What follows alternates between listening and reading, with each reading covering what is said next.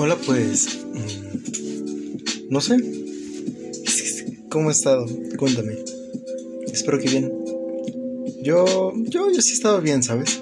Hasta eso eh, me alivia, ¿sabes? Y respecto a lo que estábamos platicando la vez pasada, qué increíble, ¿sabes? Y entre todo esto, eh, siguiendo y siguiendo, o sea, sobre el mismo pie, sobre la vida que estábamos hablando y la perspectiva y todo ese tipo de cosas, me puse a pensar de que, primero, ¿cuál es tu sentido de la vida? ¿O has logrado encontrar tu sentido de la vida? ¿Tu sentido por el que vivir? Y dos, es que realmente es tan necesario encontrar un sentido a la vida? No sé. Y pues, si estás esperando que te una respuesta, pues probablemente no sea el indicado, ¿sabes? Y tampoco te voy a dar un sentido de la vida, porque pues, para eso tienes que encontrar tú, ¿sabes? Hay, hay un libro que bien no recuerdo cómo se llama, pero pues... Ah, mira, vámonos rápido. Eh, más o menos algo parecido. Este, Ana Frank era, pues, todos conocen a Ana Frank, ¿no?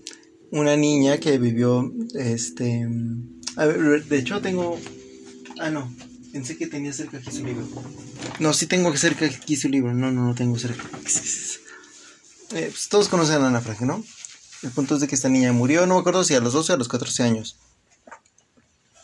El punto es de que su papá publicó su libro, Otto Frank. Y entre todo esto yo estaba pensando, ¿por qué Otto sobrevivió a los campos de concentración? Probablemente porque pues, no sé realmente mucho el trasfondo de lo que es la familia este Frank, pero este supongo que pues primero murió Ana y luego los demás. Creo yo que el único sobreviviente de la familia fue su papá, Otto Frank. Entonces, pues sobre todo esto dije, a lo mejor el sentido de la vida que adquirió Otto Frank fue el poder publicar el diario de su hija. Así de fácil, ese, ese fue su sentido de la vida y fue, fue la razón por, el que, por la cual vivió, ¿sabes? Por la cual seguía vivo. Porque, de hecho, muchos los psicólogos dicen que la pérdida del sentido de la vida es una causa del suicidio. Y sí, o, sea, o, viceversa. El suicidio es una causa de la pérdida del sentido de la vida. Y es totalmente cierto, ¿sabes? Eh, sin embargo, no sé, conozco tanta gente que en su vida se ha cuestionado el verdadero sentido de su vida, ¿sabes? Tanta gente que anda tranquila y que todo este tipo de preguntas le parecen absurdas, ¿sabes? Y a mí me parece absurdo su tema de conversación porque se me hace muy terrenal, ¿sabes? Y, y- y es como que un- una gran distopía, ¿sabes? Pero bueno, en fin. Y entonces entre todo esto pensé, digo, ¿realmente es tan necesario encontrar un sentido a la vida? Digo yo. Bueno, hay muchas personas que a los 20, 25 o 30 años deciden encontrárselo junto a alguien, ¿sabes? Al lado de una pareja. Y me parece fantástico, ¿sabes? Porque uf, es verdaderamente... No sé cómo describirlo, ¿sabes? Y, y- es que probablemente sea amor, ¿sabes? Pero el amor es otro conflicto y que me gustaría tocar en, otro tema, en, en- otro espacio más bien, ese tema de qué es el amor, ¿sabes? Pero bueno. Eh, eh, siguiendo con esto, este, porque deciden pasar el resto de su vida con una persona, ¿sabes? Y es increíble, es maravilloso, ¿sabes? Deci- llegar en un punto y decir, wow, llevo 45 años con esta persona y no me canso de ella. De verdad, no me canso. Me fascina estar con ella. Quiero seguir a su lado estos 45 años más. Y entonces encuentras tu sentido a la vida mediante una persona. Y durante tu siguiente vida, tu menor preocupación va a ser encontrárselo de nuevo, ¿sabes? Y hay otras personas que deciden llevar este sentido de la vida mucho más allá, ¿sabes? Y deciden tener hijos o tener un hijo. Y de mi parte diría, yo no quiero sencillamente. Pero hay muchas personas que realmente consiguen, más bien que encuentran su sentido de la vida teniendo un hijo. Y es que el compartir tiempo con quien sea es maravilloso. El tiempo es relativo, él no se mueve, tú te mueves. Y entonces es genial, ¿sabes? No, no, hay nada más hermoso ni más grandioso que regalar un poco de tiempo. Y con esto voy a que pues, un, hijo conlleva tiempo, ¿sabes?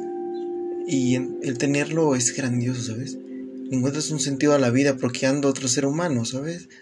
Y es, no sé, y a mí me causa conflicto porque digo, wow, ¿y qué tal si este tipo por haber decidido tener un hijo, no sé, dentro de unos 20, 25 años, bueno, 25 años más o menos, 30, este tipo, este niño que tuvo él, le, logra encontrar la cura del cáncer, ¿sabes? Sería grandioso, aquí haciendo un paréntesis grande. En los últimos tres días, por alguna razón, me, me, puse a leer este tipo de cosas, ¿sabes? Más allá porque pues quería hacer algo bien hecho. Y, para esto me, me, encontré con una sorpresa, ¿sabes? Con eso de la vida. Este, creo que todos tú y yo bien sabemos que pues, el cáncer prácticamente es la resistencia de una célula por seguir viviendo. Una célula que se resiste al morir que dice, Nel, crack, no quiero morir, por favor déjame seguir viviendo. Y entonces su resistencia hace que se convierta en un tumor. Se chinga güey, ¿sabes? ¿Qué más podría pasar? Y nunca me había puesto a pensar. Y, o sea, y empecé a leer porque justamente dije, wow, porque empecé a filosofar y todo esto. Y, y este, tomando en cuenta que con esto del cáncer me refiero a que empecé a leer, te voy a explicar qué empecé a leer. Empecé a leer un artículo de, no me acuerdo de quién era, luego si lo encuentro te lo paso, ¿vale? El, punto es que eh, pues, prácticamente el amor y el sexo, más que nada la reproducción de nosotros mismos nos ha llegado a nuestra propia muerte.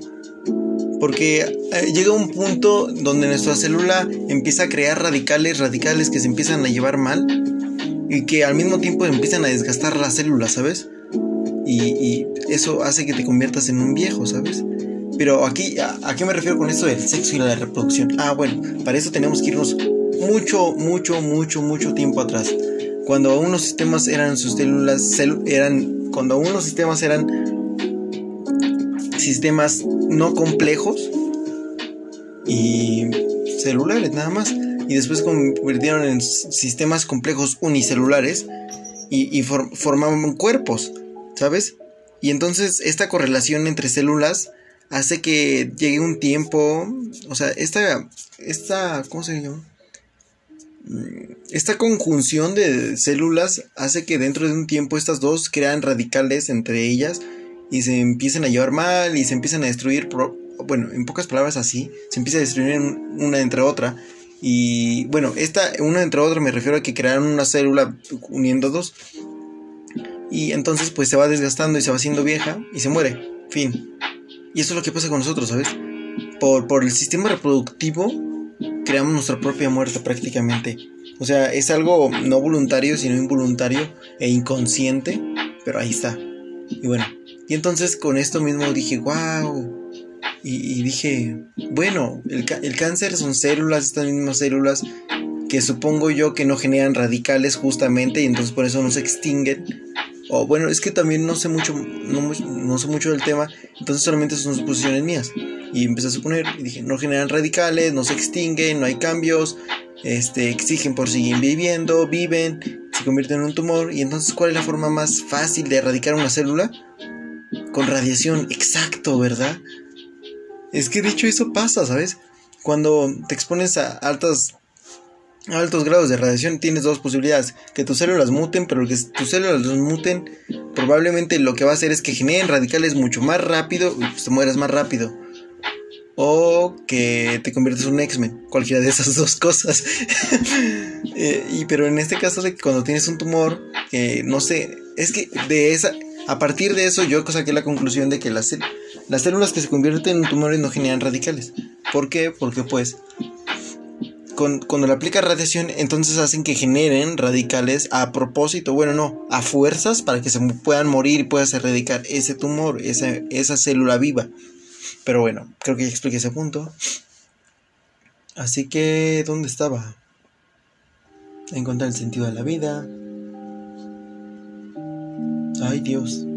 Según yo dije, no me voy a alargar tanto para que no se me olvide. Pero bueno, eh, el punto al que más o menos iba es que, ¿qué tan importante es para el ser humano encontrar un sentido de la vida? ¿Qué tan necesario es? Y me he puesto a pensar, vuelvo a lo mismo, que hay personas que nunca se lo han cuestionado, ¿sabes? Y a merced de todo esto he llegado a pensar de que probablemente nunca se lo han cuestionado, sin embargo sí lo han encontrado, ¿sabes? Eh, y, a esto me enfoco con que, por ejemplo, mi, mi, abuelo murió con 89 años y llegó un tiempo donde pues, eh, ya no podía hacer nada, no muchas cosas, funciones motrices nada más, básicas. Y esto me lleva a pensar de que, ¿por qué en ningún momento se quitó la vida? Hay dos. Perdón, hay dos opciones aquí. Una por miedo. Miedo a lo desconocido. Yo siento... Es que la iglesia nos ha vendido, no sé, una falsa verdad de lo que es verdaderamente la muerte. De lo que es verdaderamente la muerte. De hecho, eh, eh, lo que es el infierno como tal, con, para la iglesia ingresó después de que Dante Alighieri publicara su libro La Divina Comedia. Para la iglesia, por lo menos católica, bueno, de hecho, a partir de la iglesia católica se derivan mucho más, mucho más, este, ¿cómo se llama? Iglesias como la iglesia, ¿cómo se llama? Este, eh, protestante, los protestantes, testigos de Jehová, este, cristianos y no creo cuántos más. La verdad no, no, no, no soy una persona muy eclesiástica, pero bueno.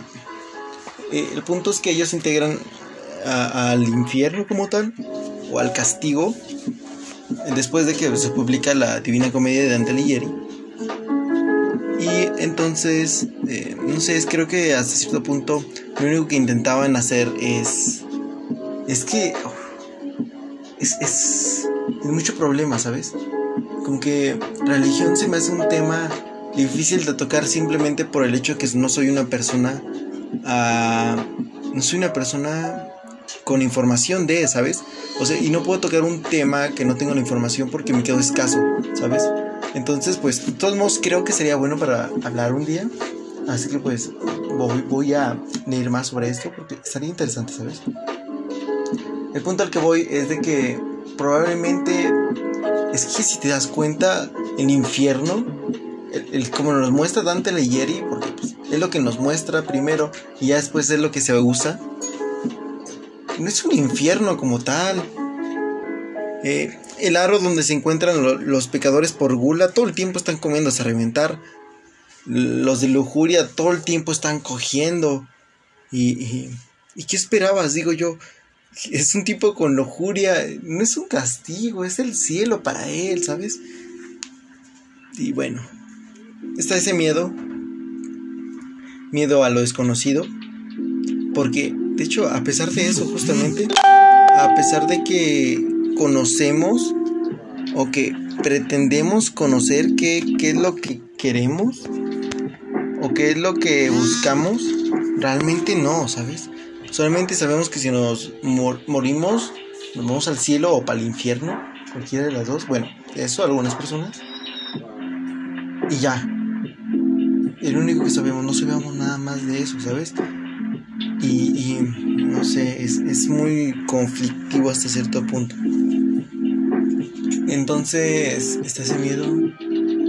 Y luego pues, la segunda opción es porque encontró un verdadero sentido a su vida, ¿sabes? Cuando encuentras un sentido a tu vida, pues, lo, último que quieres hacer es petetearte, ¿sabes? Entonces, no sé. Es, es muy difícil, ¿sabes? ¿Qué es lo que qué es lo que qué es lo que es ay Dios ¿Qué es lo que el ser humano busca para poder trascender? ¿O qué es lo que busca el ser humano como trascendental? sí, trascendental. No sé, ¿sabes? todo es a cierto punto muy difícil. Y de hecho es un conflicto que siempre hemos tenido los humanos, ¿sabes? De que por el simple hecho de ser seres conscientes, les cuestionamos todo. Pero es ese mismo cuestionamiento o curiosidad por saber lo que no sabemos, lo que nos lleva a encontrar o, sí, encontrar y, e idealizar nuevas cosas. De hecho, los números, acaba un, dato interesante para terminar. Los números son son más que simples números, ¿sabes? Los números, y es que de hecho, ¿para qué te sirven los números, digo yo? ¿O, qué te han enseñado en la escuela para qué te sirven los números? ¿Para que no te hagan un güey con el cambio? ¿O, ¿O, para qué? Digo, y, creo que es el simple hecho por el cual ah, llega un punto en la matemática que decimos, ¿y esto para qué cojones me va a servir en la vida? Y, es que no es tanto el servir, ¿sabes?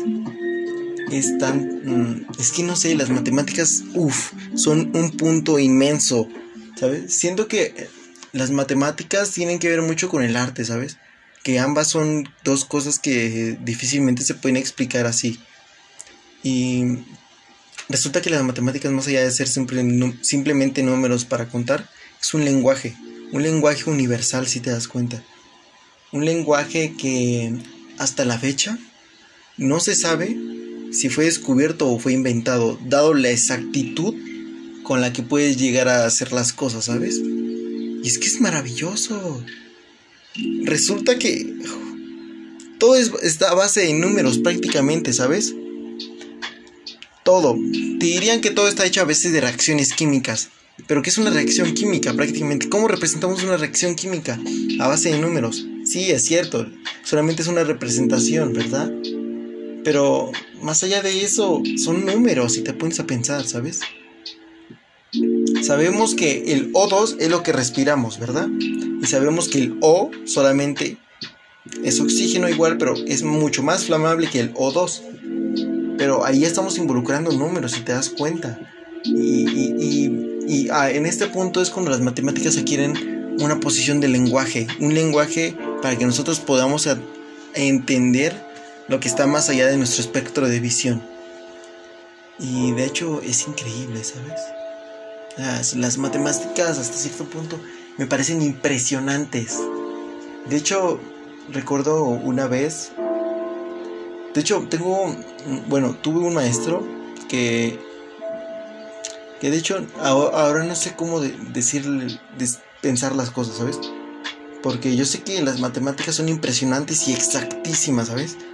Sin embargo, él decía que siempre, siempre, siempre hay un ligero error en cada cálculo.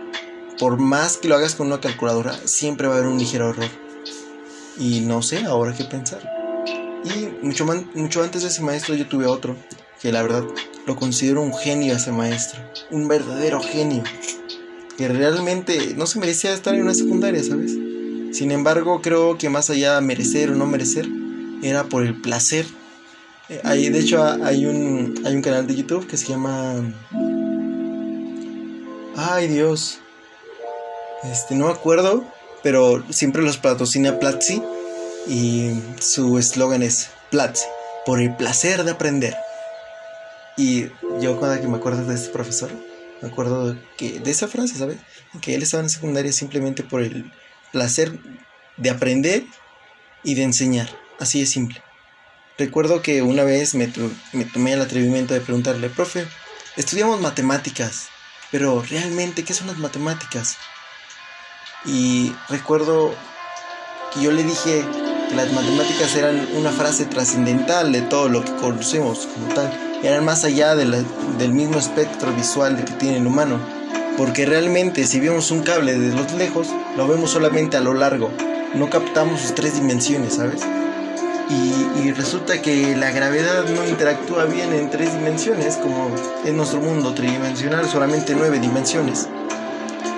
Entonces, ¿qué pasa con los números? ¿Qué son las matemáticas realmente?